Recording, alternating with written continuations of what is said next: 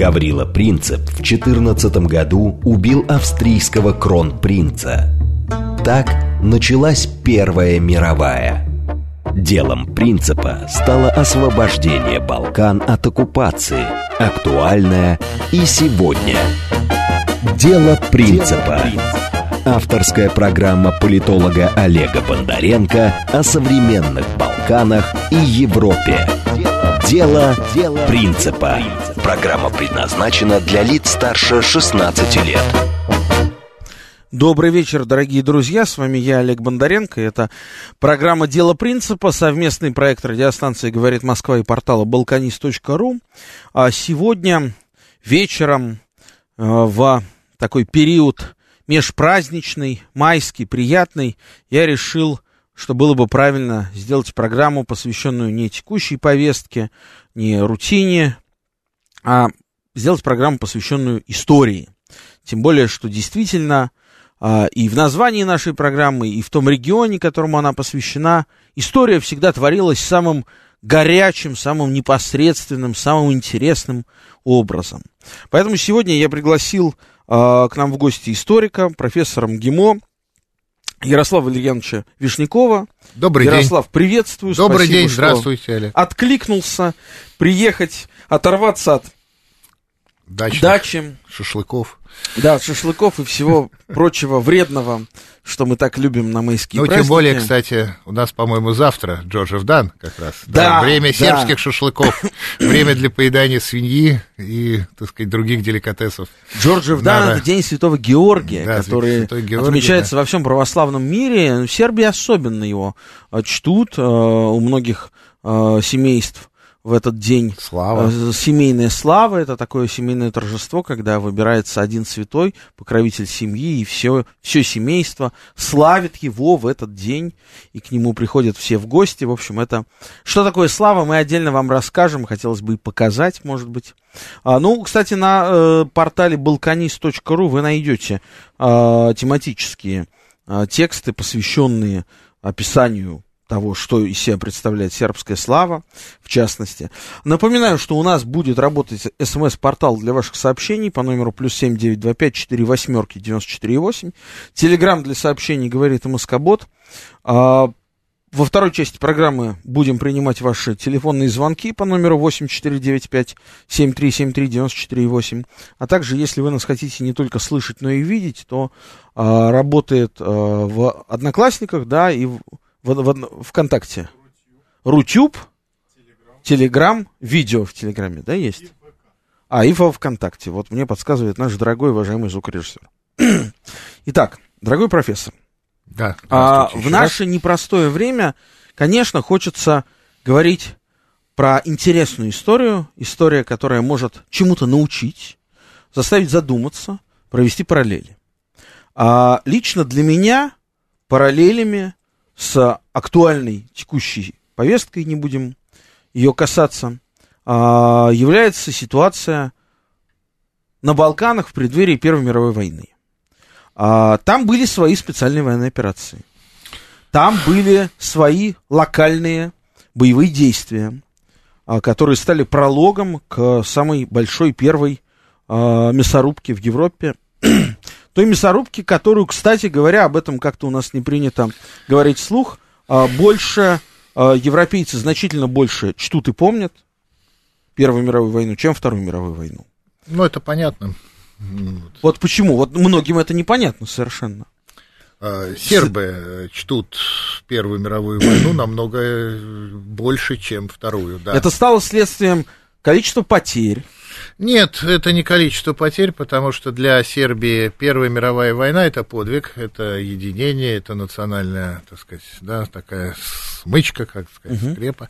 А Вторая мировая война ассоциируется с войной гражданской прежде всего, потому что мы знаем, что там, так сказать, происходило, и по подсчетам историков именно во Второй мировой войне больше больше половины потерь а, вот, среди гражданского населения это те, кто погибли от рук собственных сограждан бывшей Югославии. Это Хорватия, мы знаем, там Есинова знает этот концлагерь, так сказать, ужасный. Вот, это, так сказать, там война в Боснии и так далее. Поэтому, надо сказать, вот если говорить о, так сказать, такой даже есть у сербов, э, я недавно видел такой интернет-мем, знаете, когда идет речь о Первой мировой войне, все историки сербские, они как бы, так сказать, соединены вместе в едином таком, да, патриотическом порыве. А когда речь идет о Второй мировой войне, они там такая, такая ну, карикатура, так они там так, дерутся и, так сказать, говорят о, так сказать, там каждый что-то свое. Поэтому э, вот Первая мировая война это такая вот Но ну, не только скрепа, для Сербии, скрепа. для всей Европы так. Э, ну да, ну ну и Вторая мировая война тоже, конечно, да, как освобождение угу. от фашизма, это знаковое, конечно, и чтут, и да, вот 8 Хорошо, мая ну высадка вот, союзников ну вот, Нормандии, так что это все. Давай, ну, давайте все-таки вернемся к а, нашей балканской истории. Итак, первая специальная военная операция актуальный ну, термин. Ну, давайте... А когда в Европе Олег, она случилась? Ну, давайте мы будем рассуждать так, что Балканы это вообще регион вечной войны, да, да? и да. Э, если, так сказать, углубляться в историю, то мы увидим, что этот регион постоянно был охвачен, э, так сказать, военными действиями, да. Если рассуждать о, так сказать, о каком-то нашем, да, обозримом уже прошлом, да, так сказать, там не вдаваться в средневековую историю, да, то, что там тоже, так сказать, там много было интересных событий, связанных с войной, например, Священной Лиги, это коалиция европейских государств против Османской империи, кстати, откуда, собственно говоря, во многом растут ноги косовской современной проблемы, вот, э, то здесь, конечно, это середина да, мы говорим 19 века, так называемое развитие э, восточного кризиса. Восточного кризиса, причем он развивался в разных, так сказать, вот регионах. Э, вот в целом, да, Балкан, это, с одной стороны, а, э, боснийско-герцеговинское восстание 1975 года, это восстание в Болгарии, тоже Старозагорское восстание 1975 года, но было быстро подавлено, и более такое масштабное, это апрельское восстание 1976 года. Да. 1800 1876 года. Это сербо э, турецкая война 1876 года. Кстати, очень вот нашим радиослушателям, наверное, будет интересно, сербской армией командовал покоритель Ташкента генерал Черняев. Да, и э, вот эта вот война, она вызвала огромный патриотизм русского общества. В России впервые прошли, как сейчас бы мы сказали, несанкционированные митинги, угу. надо сказать, такие вот, но в поддержку славян, да, так сказать, в поддержку сербского короля Милана, так сказать, несли плакаты «Бей турок», так сказать, там, да, спасай да, Россию. спасай Сербию. Так, и на Балканы поехали вот эти впервые, было, так сказать, это массовое явление добровольчества. Угу. Разная была судьба у них, не все, конечно, ехали с целями благородными, многие имели, конечно, некоторые свои корыстные интересы, судьба у многих тоже трагическая сложилась, это отдельная вообще тема для разговора, мы можем даже эфир отдельный посвятить, если будет такая вот, может быть, представится еще возможность. Вот, да, но, э, так сказать, вот эта война 76-го года, да, так сказать, сербо-турецкая. Конечно, это русско-турецкая война, знаменитая война 77-78 годов, которая принесла свободу балканским народам. Освобождение, да, да, освобождение, так сказать, да, это Плевна, Шипка, Болгара, так сказать, да, памятник героям Плевны, который, да, стоит вот на Китай-городе, на Китай-городе совершенно верно, э, скульптора Шервуда, да, сказать, работы. Вот, да, это, собственно говоря, Сан-Стефанский мир, Берлинский конгресс, да, который подтвердил суверенитет, в общем-то, сербского княжества, появилось Черногорское государство, было создано там автономное княжество Болгарии, хотя и разделенное там на Восточную Румелию, э, автономную турецкую провинцию и, собственно, болгарское княжество, да. И, собственно говоря, вот э, да, Берлинский конгресс вызывает опять новый кризис, да, он не сгладил никаких противоречий.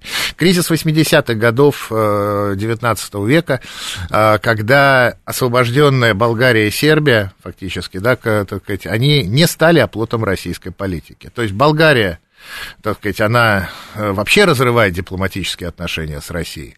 А Сербия во главе с королем Миланом переориентирует свою политику на Австро-Венгрию, заключая с ней союзную конвенцию, торговый договор. Это и какой? Это 1882 год, когда э, князь Мил, он провозгласил себя королем, да, и, Милан Абренович. Милан Абренович, да. И, соответственно, э, да, переориентировал свою страну на союз австрийской э, монархии.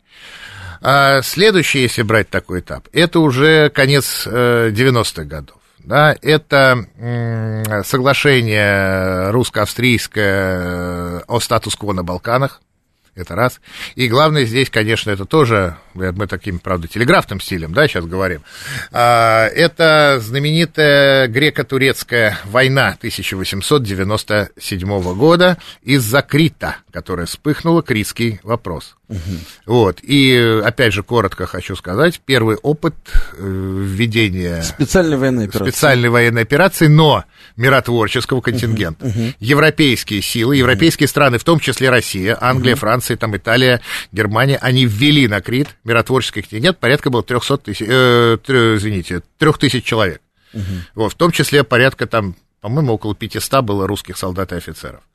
Вот, то есть с целью, да, так сказать, разведения, как говорится, враждующих сторон. Кстати, война Греции была проиграна, вот, надо сказать, потому что Германия довольно успешно воевала под э, командованием э, немецкого генерала фон Гольца, который фактически руководил в те годы э, турецкими вооруженными силами. Но на самом деле стратегически она выиграла в результате Крит, так сказать, он... Э, ну, то есть вот все эти прокси как сейчас модно говорить, прокси-войны, да, прокси-война, есть такое слово, означает противоборство э, великих держав руками третьих игроков. Ну, это да? То есть вот эта, эта да, история, это... она началась не в 20 веке. Это скорее борьба за сферы влияния. Сербскую армию возглавляет русский генерал, турецкую армию возглавляет немецкий генерал. Ну, это уже чуть позже, конечно. Да, да. да ну, там, грубо говоря, да, да, да это да. тот период времени. Да, ну вообще, так сказать, если говорить об Османской империи, она действительно слабела, да, больной человек Европы, ее еще Николай I, русский император, называл, и она все больше и больше попадала под в орбиту экономического влияния и политического, соответственно, тоже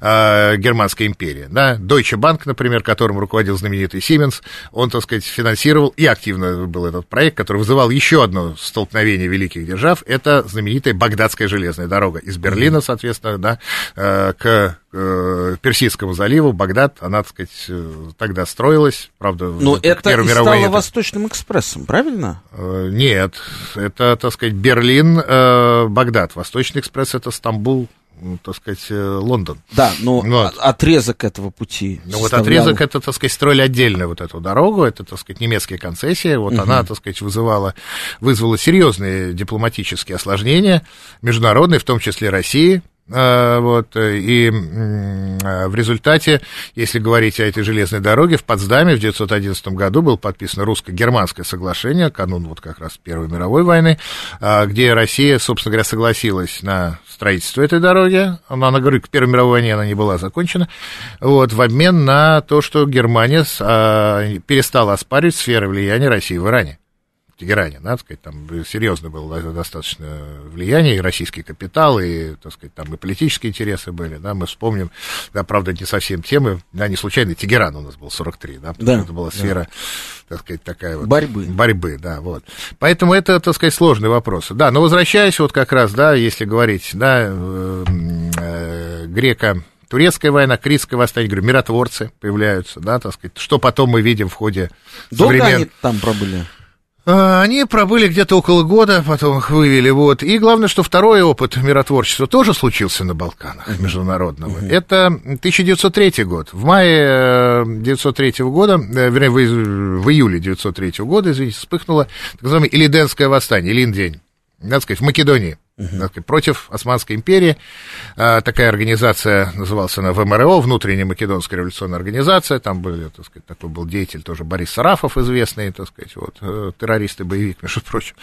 Вот. Э, э, и в ходе этого восстания были подписаны Мюрцштекские соглашения в австрийский городок между Россией, так сказать, Австрией, вот, по, по, по итогам которых опять на территории Македонии были введены еще так сказать, миротворческий континент, тогда это называлось международная жандармерия, русскую, так сказать, вот команду, да, так сказать, офицеров возглавлял генерал Шосток Федор, а вот, э, и тоже они пробыли там где-то около года, но по большому счету замерить ситуацию они не смогли. Я говорю, то есть то, что мы видим и видели на Балканах в 90-е годы, да, 92-й, 95-й год, Дейтон, да, так сказать, всякие форы, форы, да, и так далее, кейфоры, да, так сказать, это все еще так сказать, вот опробировано было в конце 19-го, начале 20 века. Вот. Ну и, соответственно, если уж говорить, рассуждать дальше, то, конечно, это, если мы говорим Балканские войны, то вот Балканские войны 12-13 годов, две Балканские войны. Сейчас, вот. одну секундочку. А, Ярослав, пока я э, не забыл эту историю, а, ты упомянул в, про, э, говоря про конец XIX века, что буквально меньше, чем там, через пять лет, если я правильно услышал, после заключения мирного договора и фактически провозглашения независимости Сербии.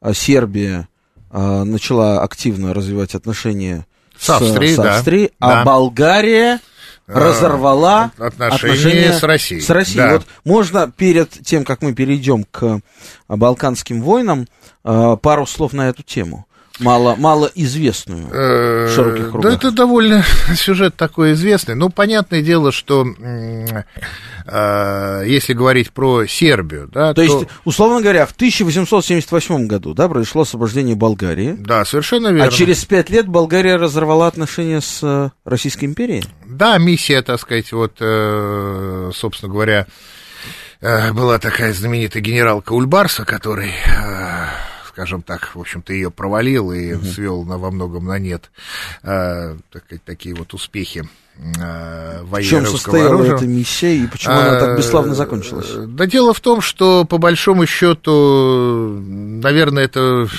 Э, был и провал российской, собственно говоря, дипломатической, дипломатии российской, потому что, э, так сказать, да, вот элита Александр Баттенберг, который стал князем, был, ну, мы сейчас про Болгарию, да, да, или, да, про, да. или про Сербию, да, да ну, пару слов, пару вот, слов. Да, так сказать, вот, он э, так сказать, произошло, так сказать, да, такое, скажем так, несанкционированное великими державами объединение Восточной Румелии и, соответственно, болгарского Которая была под, под да. османским протекторатом. Да, да, да, под османским протекторатом.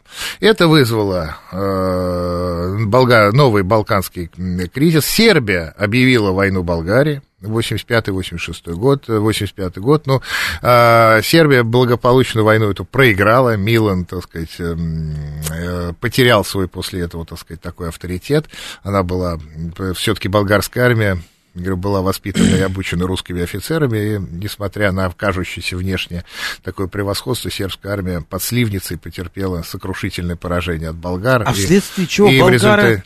разорвали отношения с Российской империей? А, ну вот, собственно говоря, после их освобождения собственно говоря, да, вот это вот объединение да, Болгарии и Восточной Румелии вызвало новое обострение вот этого кризиса. Александр Баттенберг был свергнут, так сказать, там про так сказать, да, там, э, германскими, в том числе проавстрийскими, потому что Австрия, она имела свои, так сказать, территории, э, свои территориальные, так сказать, вернее, э, вопросы. Вот, э, в результате пришел такой, да, так сказать, царь болгарский, Фердинанд Саксен-Кобурский из прогерманской династии. Кроме того, э, премьер Стамболов был, так сказать, который тоже занял такую, тоже антирусскую позицию элита, причем это касалось именно элиты, болгарский народ был про русофильские, так сказать, вот именно простые граждане. Вот, ну и в результате Александр III вот, да, пришел к мысли о расторжении дипломатических отношений. Еще раз говорю, все вот военные успехи были сведены на нет, и из России не удалось удержать в сфере... Понимаете, главное же не просто завоевать, главное удержать в сфере влияния. Конечно, конечно. Вот. Я считаю, что главная была ошибка нашей дипломатии в том, что мы не умели воспитывать элиту. Мы с ней не работали.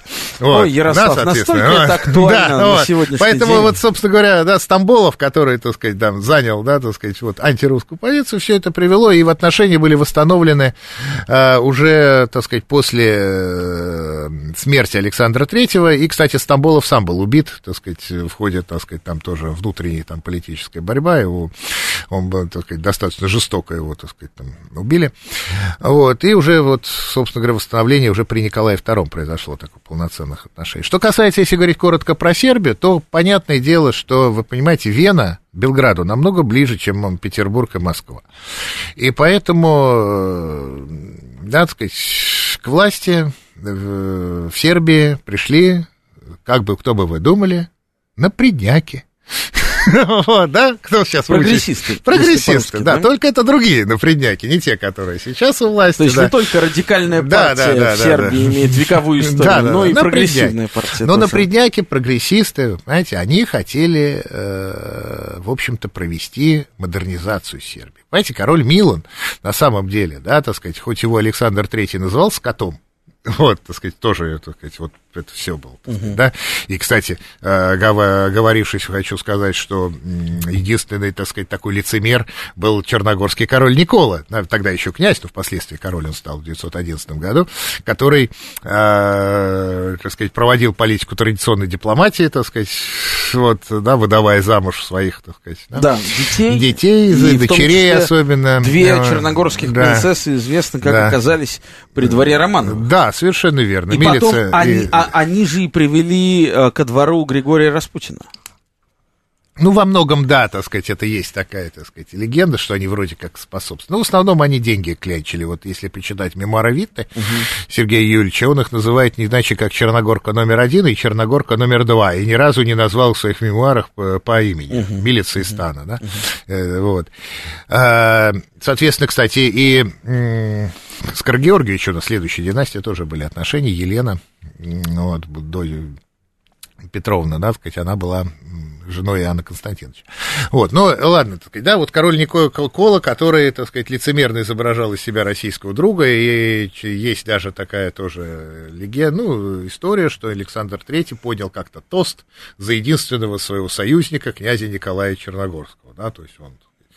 Вот, ну, поэтому, если возвращаясь к Сербии, да, и королю Милану, то, понятно, те напредняки, которые пришли к власти, их курс, в общем-то, был оправдан потому что они хотели превратить Сербию в современное европейское государство. Кто mm-hmm. еще должен быть образцом, как не Вена? Нас ее, нам всеми там богатыми, я не знаю, традициями. Вот. Поэтому они, так сказать, и переориентировали эту политику. Россия далеко, да, так сказать, вот. Да, а Сербия, вы понимаете, что это такое, да, так сказать, аграрная общество, на традиционное общество, аграрная страна, вот, где надо было строить там железные дороги, там, создавать банки, школы, да, там, я не знаю, там, строить новую культуру. По какому образцу ее можно строить? Только по евро... Они вот это и повели, вот эту европеизацию. Вот, но в результате э, Милан, да, он во многом создал, еще раз говорю, современное сербское государство. При нем появились школы, стали строиться, банки, там. Он создал сербскую армию, потому что он уделял большое влияние, внимание э, сербской армии, то есть вооруженные силы, Ниш, город, знаете, на юге, да, так сказать, там Сербия сделался такой военной столицей. Куда самолеты до недавнего времени летали напрямую да. из Москвы. Вот, так что, в общем-то, да, вот такое вот, как говорится, да, превратить Сербию в цивилизованное государство, да. Угу. Вот, это был курс. Да, в результате, я говорю, тут серьезный исторический вопрос, к чему он привел а привел к тому, что династия Абреновичей была благополучно, ну, как свергнута в 903... Обнулена. Обнулена, да, в 903 году, в мае месяце, когда его сына Александра и его жену, жену Драгу, сербские те, эти же офицеры, выкинули из окна Белградского конака, то есть дворца. Вот, так что вот, поэтому здесь как раз вопрос э, о том, как, да, модернизация да, вот это вот вне, внешние вот эти заимствования ложатся на традиционное общество, какой она дает ответ. А ответ оно дало вполне, так сказать, понятный и вот, да, трагический для династии. Вот. При этом, кстати, была сила, которая давал, давала Сербии альтернативный путь. Это как раз э, сербско-радикальная странка или сербская радикальная партия, uh-huh. да, которой руководил Никола Пашич. Вот знаменитый сербский политик, дипломат, ну, не знаю. Многолетний, да, многолетний премьер. Да, и с кем пока, себя про, недавно сравнил президент страны а, Александр да. Вучич. В общем-то, он вот, да, действительно фигура, ну вот не только балканского регионального масштаба, да, но я считаю, что и европейского тоже, как вот такой в ряду. Стоит. Продолжим говорить о балканских войнах с профессором ГИМО-историком Ярославом Вишняковым сразу после выпуска новостей. Оставайтесь с нами. Дело принципа. Авторская программа политолога Олега Бондаренко о современных Балканах и Европе. Дело, Дело принципа.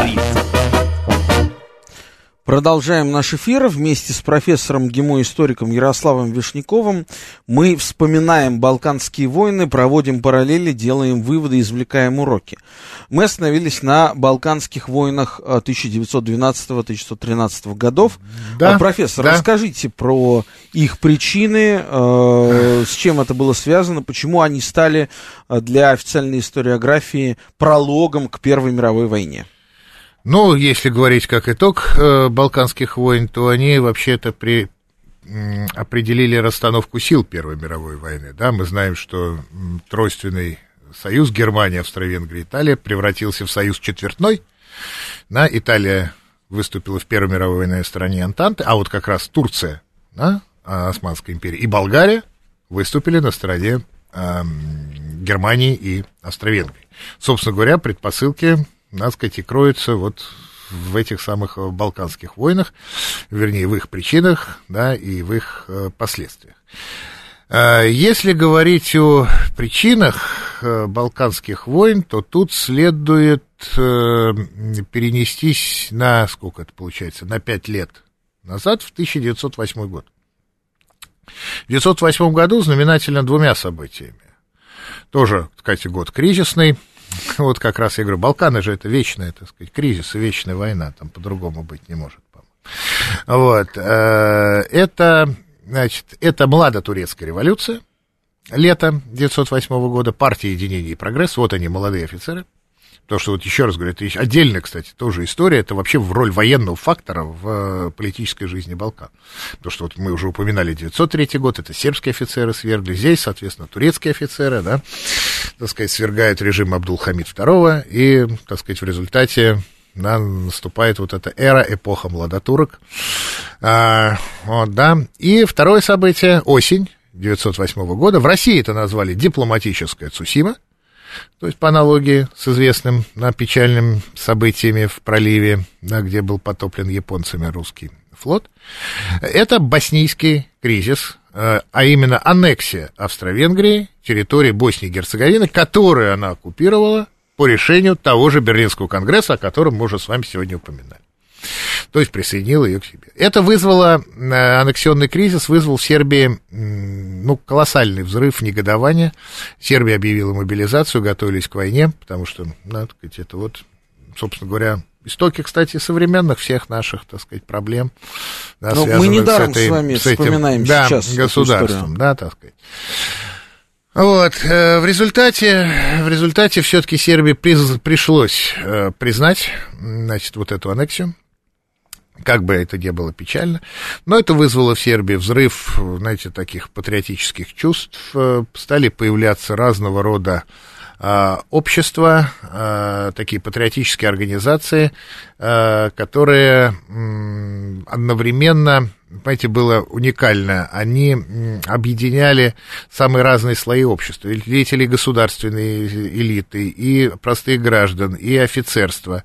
То есть они, их была задача, да, так сказать, вот начать, начать эту, так сказать, вот войну, вот это четническое движение, да, четнические организации, там, в частности, была создана такая организация «Народная оборона». Затем, кстати, в 1911 году появилась офицерская организация «Черная рука», официальное название объединения или смерть. Угу. То есть, вот, да, так сказать, идея, э, да, сплочения так сказать, общества, да, и объединения всех сербов, скажем так, в общем, э, государстве. И э, как следствие этого, при посредничестве, конечно, тоже и Россия, но Россия была в этом заинтересована после дипломатического поражения 1908 года, э, была создан, был создан Балканский союз, куда вошли Черногория, Сербия, Греция и Болгария.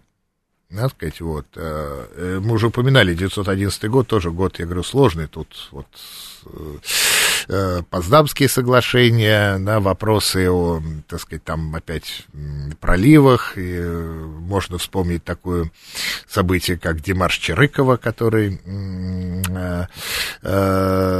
сделал фактически Турцию ультиматум, и потом этот ультиматум был нивелирован с Сазоновым, э, он, предл... он ультиматум об открытии проливов для российских судов. А вот, то есть, э, и вот этот вот Балканский союз, да, который был, собственно говоря, создан как наступательный против Османской империи. Освободить Балканы от турок. Ну и, собственно говоря, вскоре и в 12 году, в октябре месяце, Черногория напала, объявила войну. Началась Первая Балканская война. А, вызвала она... То есть все началось в Черногории? Да, Черногория первая объявила войну, король Никола, да, так сказать, послужил Туркам. таким триггер, триггером, да, таким послужил Никола. А в связи с чем они объявили эту войну? А, здесь еще одно событие, почему они ее объявили, потому что в 911 году шла Итало-Турецкая война. Тут, я говорю, тут комплекс противоречий, тут, я говорю, можно рассуждать. Итало-Турецкая война, Италия, опять же, объявила войну Османской империи из-за территории Ливии, да, Триполитания, да, сказать, Ливия, А вот это, э, Италия эту войну соответственно, выиграла. Вот, кстати, первая война, где применены были такие э, достижения тогдашние, там, радио, самолеты, ну, вот, э, так сказать, вот, это вот эта вой- война. Причем, кстати, Италия объявила свои претензии на Ливию еще на Берлинском конгрессе 1878 года. Вот, и, соответственно, э, заручилась она поддержкой Франции и России. Кстати, вот, кстати, вот э, в Раконидже, где встретился Виктор Эммануил и Николай II, они это соглашение по Ливии фактически секретно, мы разделили сферу влияния. А Виктор Эммануил, Олег, на ком был женат? На Елене Черногорской, дочке. Соответственно, да, короля Да, его Никола. называли зятем всей Зятем Европы. всей Европы, конечно, Елена. Их еще называли итальянская парочка, знаете. Да. Он был очень, она была очень девушка статная, черногорка. Да, да. А он был очень маленький. Вот. Поэтому, так сказать, их называли итальянская парочка.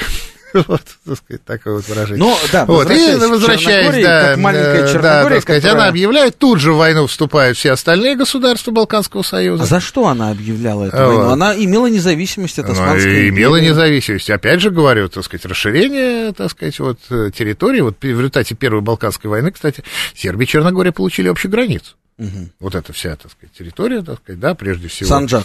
Э, да, Санджак и Скутари, как раз порт, который вот осада Скутари черногорцы, так сказать, вели в ходе, и, ну, и взяли в результате в ходе а, Балканской войны. Как сейчас этот порт называется? Он на территории Албании, да? Да, да, да, да, да, Скада, Скодер, Шкодер, Это, Шкодер, да. Шкодер, Шко- Шкодер, Скутарь. Вот. э, с- В Сербии эта война была воспринята, ну, как, э, я не знаю, Великая Отечественная, знаете, вот такой вот, э, там действительно взрыв патриотизма, массовая запись добровольцев. Э, Шли на войну все от, там, мало до велика, так сказать, там, вот, и это был действительно серьезный патриотический подъем. Естественно, да, э, сербы вот эту войну выиграли, да, и добровольцы, кстати, ехали, там Красный Крест, так сказать, международный помогал, в том числе российский. Вот, то есть это вот такое, опять да, единение, вот, так сказать, славян.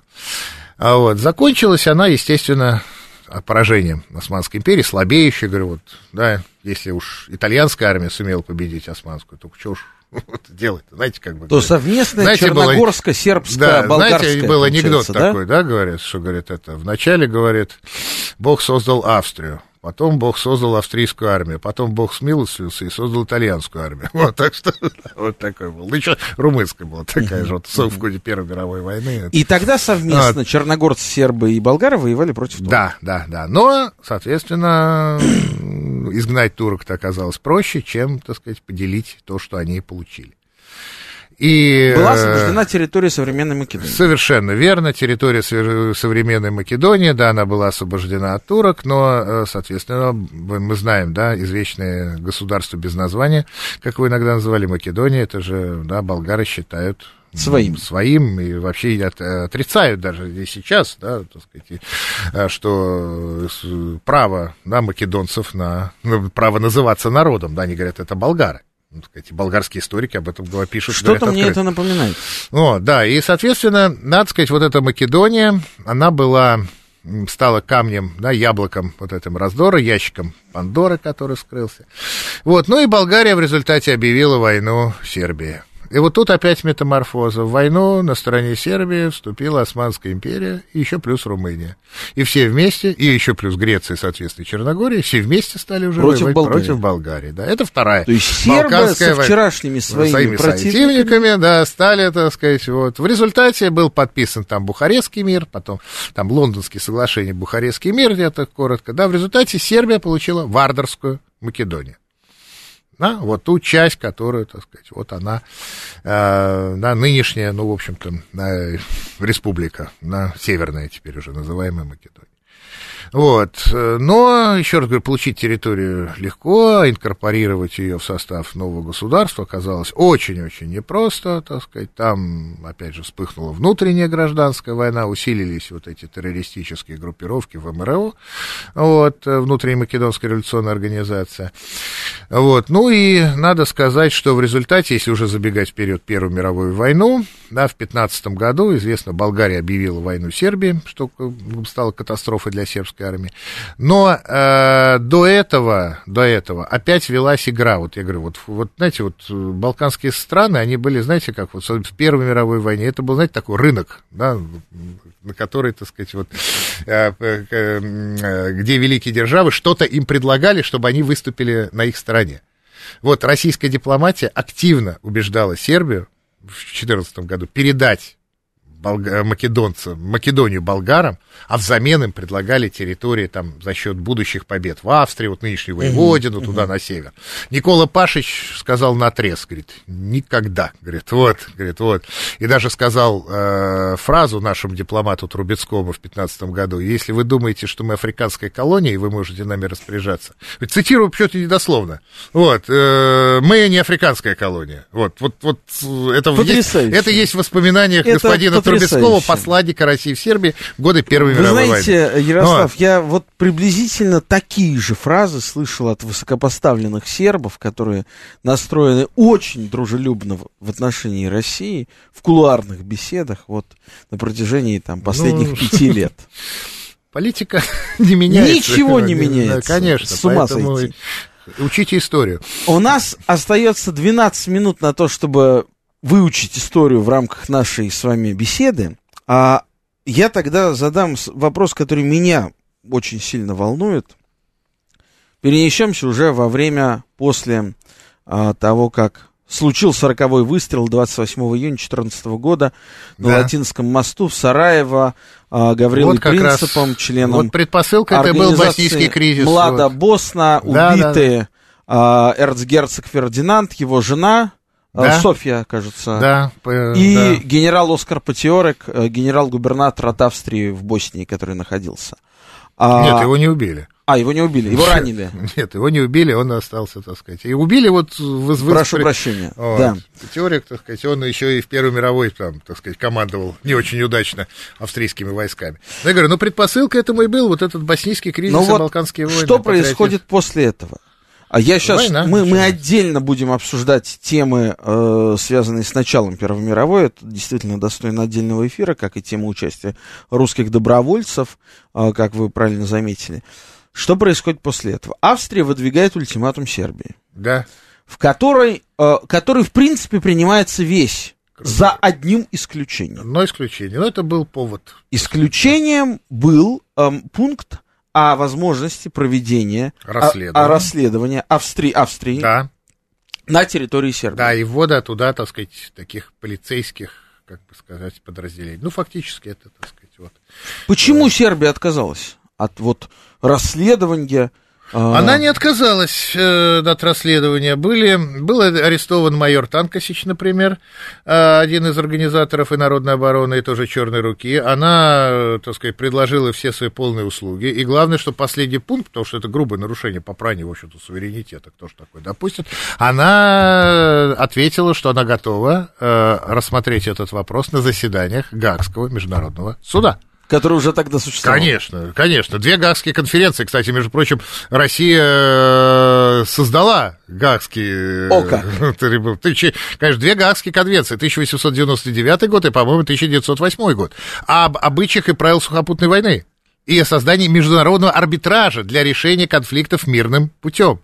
И они работали. Был, ну, я не знаю, это не, был такой юрист знаменитый Мартенс, э, российский, ну, один из основателей вот международного уголовного права, э, как на дисциплины, так сказать, научные и так далее. И вот он, так сказать, э, активно этому действовал. Это, надо сказать, особенно вот вторая Гаагская конференция. Мы сейчас уйдем в сторону, потому что с Столыпина после 1905 года Россия, как он сказал, должна, не должна воевать. Он говорит, дайте России 20 лет покоя, да, это внутренняя реформа и все прочее. Вот, собственно говоря, Николай Николай II, он, так сказать, вот две Гаагские конференции, 30, дай бог памяти, там 8, что ли, государств, или даже больше, я сейчас не, не вспомню уже вот на память. Ну, практически это все европейские государства, Соединенные Штаты, они все там участвуют. Поэтому эта Сербия вынесла на вердикт трибунала международного суда. Вот. Но это был просто чисто повод, это, так сказать, было заявлено. Это уже было неважно. Да, и австрийский посланник уехал, так сказать, вот в Зимун, вот, так что, и объявил о том, что разрывается дипотношения. Хорошо. А. А, тогда вот у нас есть еще немного времени. Давайте вернемся к роли русских добровольцев в а, Балканских войнах а, и в конце 19 века, в освобождении мы сейчас опять от Османской сторону. империи. Да, да, потому что, потому что мы историю Первой мировой войны, я уверен, мы посвятим отдельный эфир ближе к Видовдану 28 июня. А Зовите. Вот, а вот обязательно, обязательно позовем. Э, это очень интересная тема. А вот сейчас давайте э, немножко вспомним вообще о роли добровольческого движения в России на Балканах как оно возникло, в связи с чем, сколько ну, вот... людей оно охватывало, как дол- долго оно длилось, кто его главные герои. В первой части программы мы говорили про восточный кризис, да, восстание в Боснии и Герцеговине, 75-76 год, да, и, соответственно, да, Сербия, естественно, да, молодое сербское княжество еще даже, да, оно было автономным княжеством, напомню, что а, в 30-м году так сказать, Сербия стала автономным княжеством. В 1933 году даже получил свою первую такую конституцию. Вот, Говорят, к ее, ее созданию имел отношение э, первый российский посол в Белграде. Это так или нет? Посла, э, э, посланник. Там, посланник, ну, да нет, у нас отношения в 43-м году было консульство открыто, был Ващенко первый консул, uh-huh. вот, но это уже было вот Конституция 33-го, она была списана с бельгийской, uh-huh. вот, на Конституции, ну, так сказать, вот, и самая уже, вторая Конституция, это уже 68-й год. Конституция э, Сербии при Михаиле Абреновиче, сербский князь, так сказать, который, в общем-то, э, тоже один из, вот, э, кто бывал в Белграде, наши радиослушатели, и вы, Олег, точно видели кого на центральной площади? Коня, как мы коня. все называем, да, да коня, да, да это да. памятник Михаилу Абреновичу. На вот, коне. Да, на коне, где место любимой встречи белградцев, да, да и вообще да. такая достопримечательность сербской столицы, кот коня, как они говорят, да, да у коня да. встречаемся на таком жаргоне, да, а вот на постаменте как раз вот, если вы посмотрите, ну, брельеф. Да, да там да, различные, там, Смедерева. Правильно, это те земли, которые Михаил Абренович, как говорится, вот, присоединил, присоединил. к Сербии, угу, да, так сказать, угу. города, и угу. они там вот как раз то, что, да, вот, вот. И, в общем-то, ну, я говорю, тут просто у нас времени уже нету, да, чтобы, так сказать, все это подробно рассказывать. Да, так сказать, вот то, что я упомянул, потому что на 76 год, вот эта сербо-турецкая война, Сербия объявляет войну, Турции. Вот, э, поддержана, еще раз говорю, была война, э, эта война русским обществом, потому что в русском обществе были очень сильные славянофильские настроения. Да, славянофилы, да, которые да, мечтали о, так сказать, да, особой такой славянской, да. Ярослав, а, да. я вот позволю себе вас прервать и присоединить к нашей беседе э, дозвонившихся радиослушателей. О. А, наденьте, пожалуйста, наушники. Сергей Алексеевич, здравствуйте. Говорите, вы в эфире. Вы сказали, ошибка нашей дипломатии, мы не воспитывали элиту. Первый вопрос, вот, на, на какой исторический период это наиболее характерно, о чем вы говорите? Не все время же мы такие ошибки делали. И потом вот тот период, о котором вы рассказывали, охватывает семь министров иностранных дел.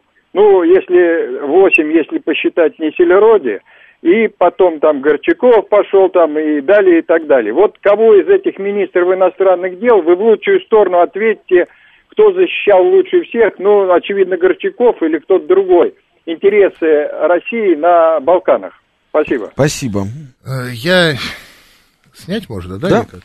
Я имел в виду болга... болгарский кризис, э, да, 80-х годов, я еще раз говорю, когда в результате вот просчетов, я считаю, российской дипломатии, мы не сумели да, так сказать, вот удержать в сфере интересов ту страну, за которую э, была пролита кровь более чем 200 тысяч русских но, солдат. Ну, хороший вопрос. Да. Всегда ли так вела себя российская дипломатия? Были успехи, были провалы, это как в любой дипломатии. Несерода, это министр при Николае Первом, если говорить, да, Горчаков, это все-таки, да, его, вот именно его да, вершина. Это отмена Парижского мира 1856 года, да, так сказать, когда, э, да, тем самым Россия дипломатически... Россия сосредотачивается. Да, Россия не сердится, Россия сосредотачивается, да.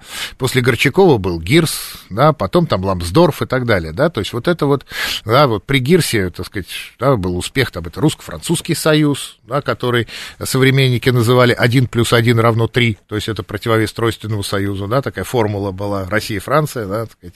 Ну вот в советское время, мне кажется, мы очень успешно умели создавать элиты в других странах. Да. А школа Коминтерна в этом смысле уникальна.